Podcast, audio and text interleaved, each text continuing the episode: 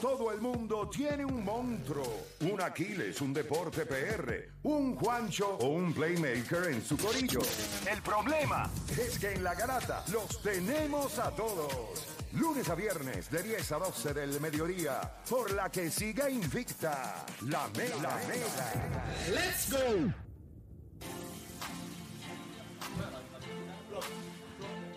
Usted sigue escuchando la garata de la Omega 106.995.1.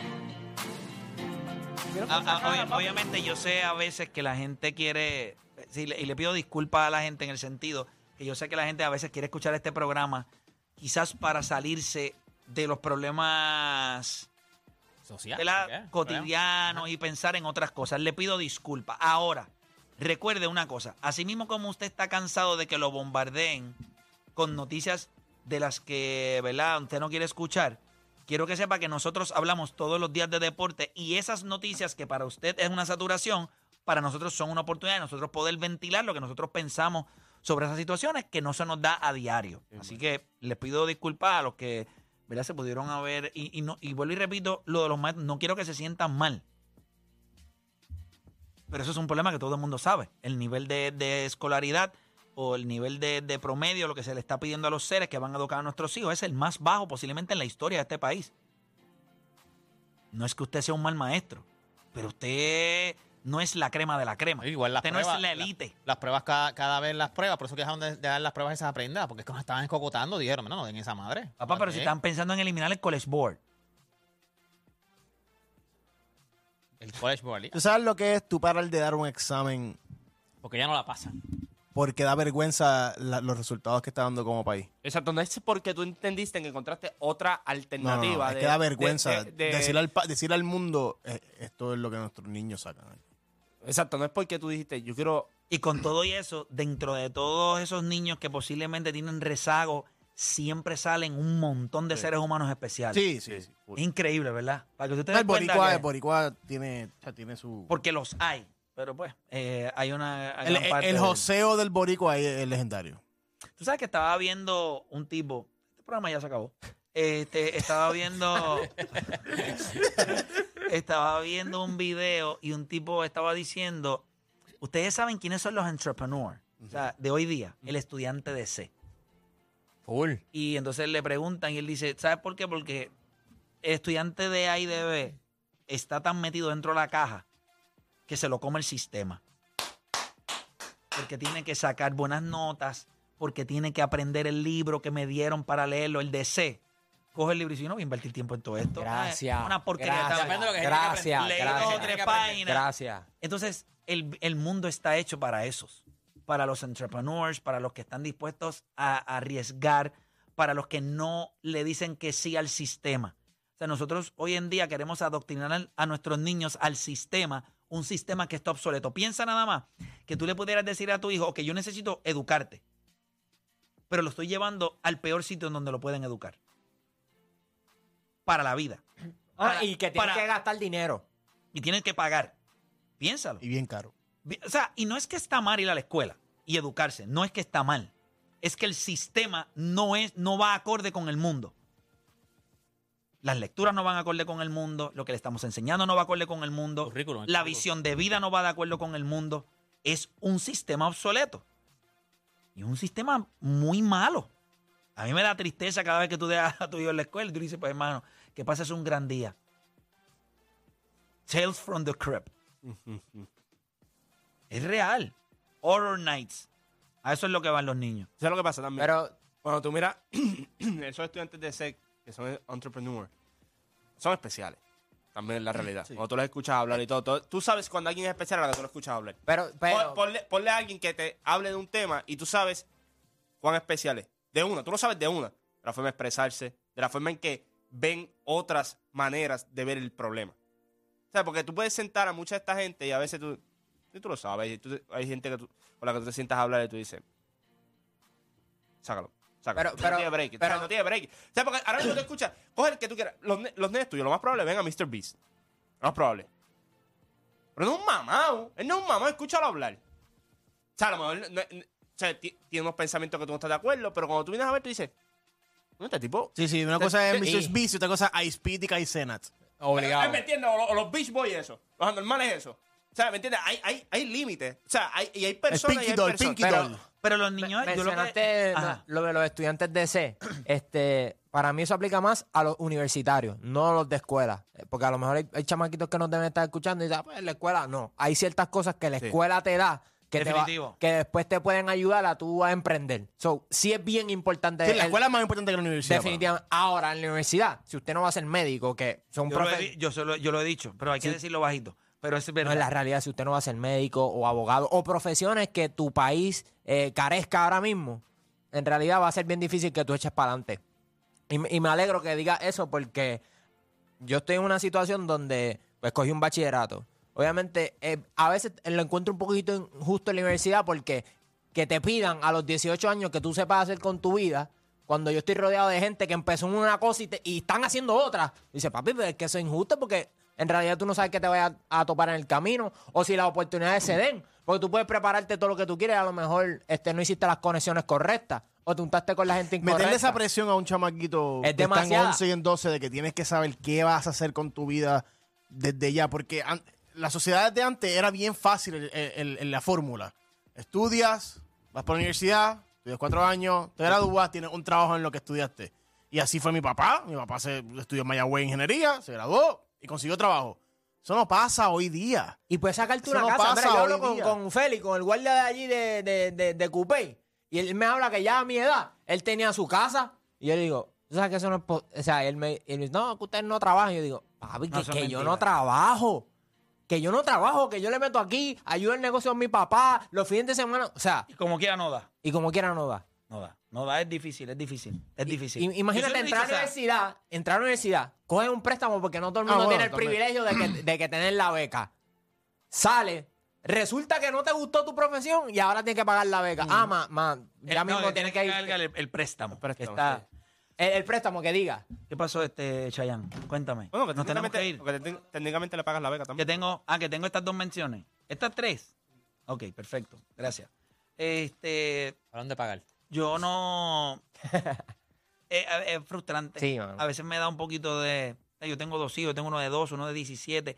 Trato de hablar con ellos. Obviamente, Denzel es un chamaco que quiere estudiar veterinaria. Eh, yo, o sea, él- él le gusta. eh, hemos probado, so, él parece que va por ahí y, y- y- y lo O veo. sea, se ha mantenido firme con Sí, lo se ha mantenido firme y él, él le gusta. Y yo creo que el, el carácter que él tiene, y ustedes lo han visto, o sea, es un chamaco que yo.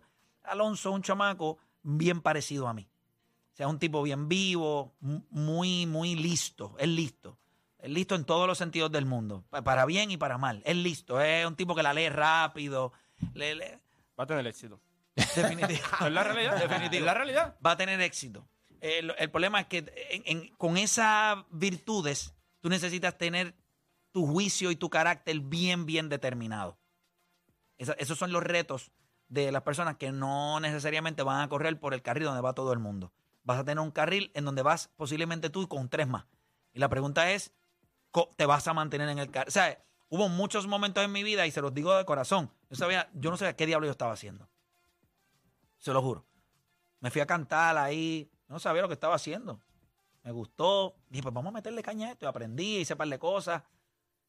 Después se acabó eso, porque obviamente si no me pagan, yo me di cuenta rápido. Y entonces tú, tú sales de ahí.